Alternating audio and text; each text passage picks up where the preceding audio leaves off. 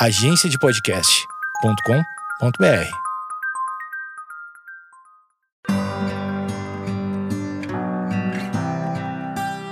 No episódio anterior, a gente falou sobre acontecimentos na cultura pop que culminaram com comportamentos de repetição relacionados ao suicídio. Na música, muitos artistas já esboçaram seu sofrimento. Nos anos 80, bandas como Joy Division cultuavam a tristeza em suas letras. Na década de 90, tivemos as bandas grunge como Nirvana, Soundgarden e Alice in Chains, que perderam integrantes para o suicídio. Nos anos 2000, tivemos os emos, que de alguma forma replicavam a tristeza mostrada nas décadas anteriores. Parecia ser bonito ser triste. Falei com o músico Esteban Tavares a respeito da sua percepção sobre a arte e o sofrimento.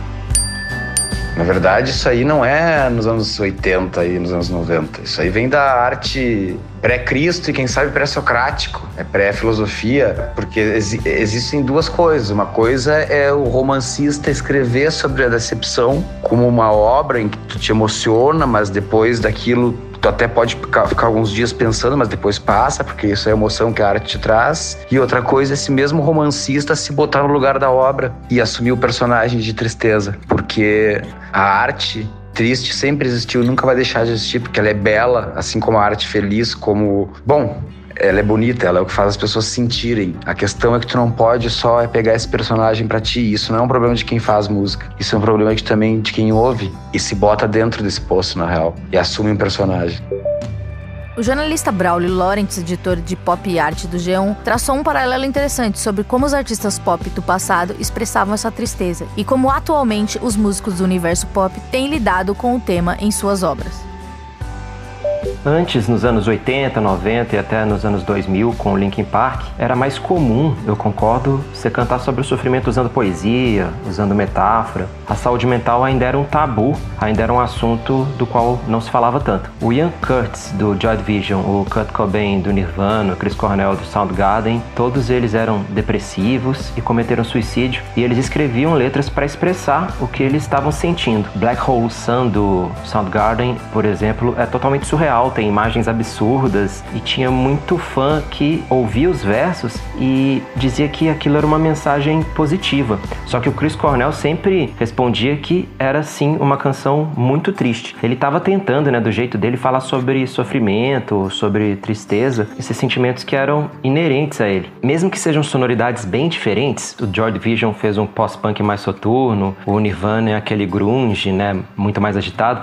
As letras do Kurt Cobain e as letras do Ian Curtis, elas eram no geral cheias de desesperança. Se a gente pega The Eternal do Joy Division, poderia ser uma música do Nirvana. Tem verso até sobre ter raiva da própria filha, como se uma bebezinha fosse uma maldição, uma perda de tempo, nas palavras dele, do autor. É muito triste quando a gente pensa que alguém escreveu de fato isso, né? Dá aquela embrulhada no estômago. Não só essa, como outras músicas retratam sentimentos ruins e foram escritas por pessoas muito talentosas, mas também muito depressivas. Hoje eu não sei se essas músicas teriam tanto espaço, o que mostra que a forma que a música aborda a depressão e aborda a saúde mental nas letras mudou muito. Hoje a abordagem é bem diferente e eu tenho três exemplos. Briefing da Ariana Grande é quase uma aula de respirar, ela tem até o tempo correto da respiração que vem no refrão, é para ajudar a respirar, né, segundo a letra, durante uma crise de ansiedade. Já Zen da Billie Eilish é um bom exemplo porque ela problematiza o uso irresponsável de medicamentos, no caso, o uso do alprazolam, o remédio receitado para distúrbios de ansiedade. Ouvindo a música, fica claro que o lírico tá depressivo, descrevendo uma festa com pessoas bebendo, fumando, vomitando, e ele ali meio, ela meio, né, paralisada vendo aquilo tudo acontecer. Talvez o remédio fosse uma saída para isso, mas ela diz que não, ela não precisa desse remédio para se sentir melhor. São duas ideias bem diferentes para se falar de depressão, de sofrimento. Uma música sobre respiração e outra sobre remédio. E acho que dá para falar que é algo que não caberia no repertório do pós-punk, no repertório do grunge ou no repertório do new metal. Mas ainda tem gente, eu acho que poderia ser sim acusada de glamorizar o sofrimento cantando hoje. Tem uma música do Shawn Mendes, para quem não sabe, é um galã canadense, um ídolo teen,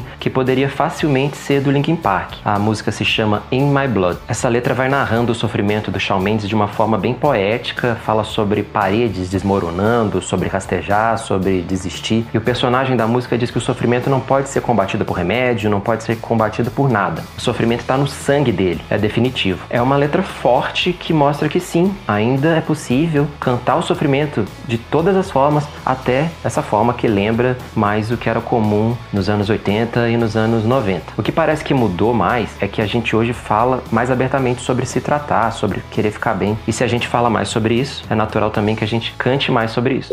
Segundo uma pesquisa encomendada por um laboratório americano em setembro de 2019, homens se suicidam mais e têm menos informação.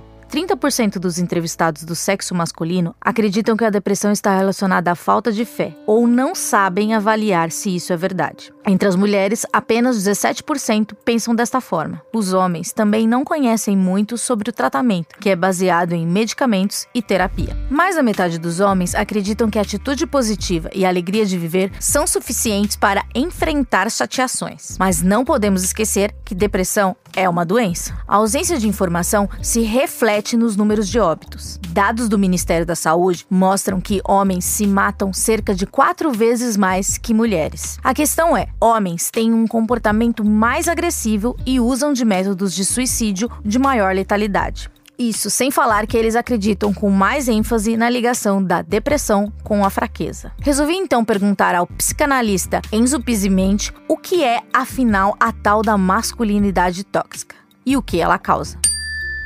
A masculinidade tóxica pode ser tomada por dois vieses, como o efeito e causa. Então, aquilo que causa, de alguma forma, a masculinidade tóxica é, por um lado, exatamente essa questão que você traz, de um certo ideal cultural de uma certa maneira de se relacionar com os ideais relativos ao masculino, faz com que esses ideais, digamos assim, se cristalizem em posições fixas demais. O que acontece atualmente é a crítica a alguns aspectos dessa fixidez, alguns lugares onde o masculino ou onde a masculinidade se transforma em algo tóxico. Poderia descrever aqui alguns: o viril, o provedor, o equilibrado, o sexualmente disposto, que não sente dor, emocionalmente sóbrio é um outro significante que aparece. Todos esses esses elementos, né, apontam para um lugar social, para uma maneira de se relacionar com o outro, né? E, e, o que se supõe é que a partir dessa fixidez você tem coesão. E é coesão que a gente precisa.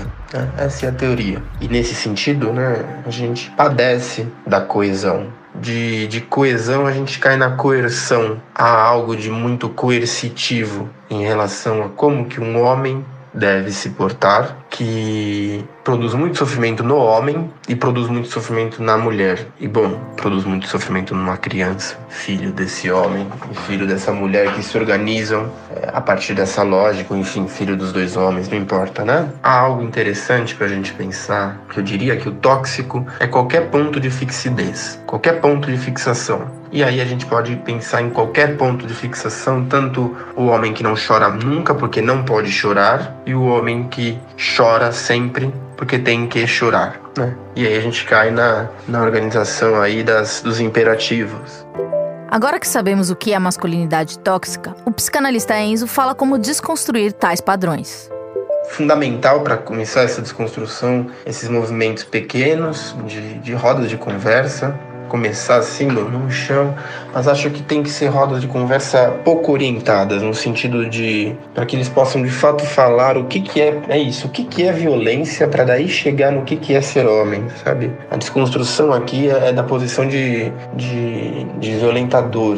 Ainda sobre essa desconstrução, por que não pensar o que significa ser um homem? E depois pensar quais características os homens não precisam e não desejam mais ter. Assim, pouco a pouco, ninguém questionará sobre o que é ser mais ou menos homem.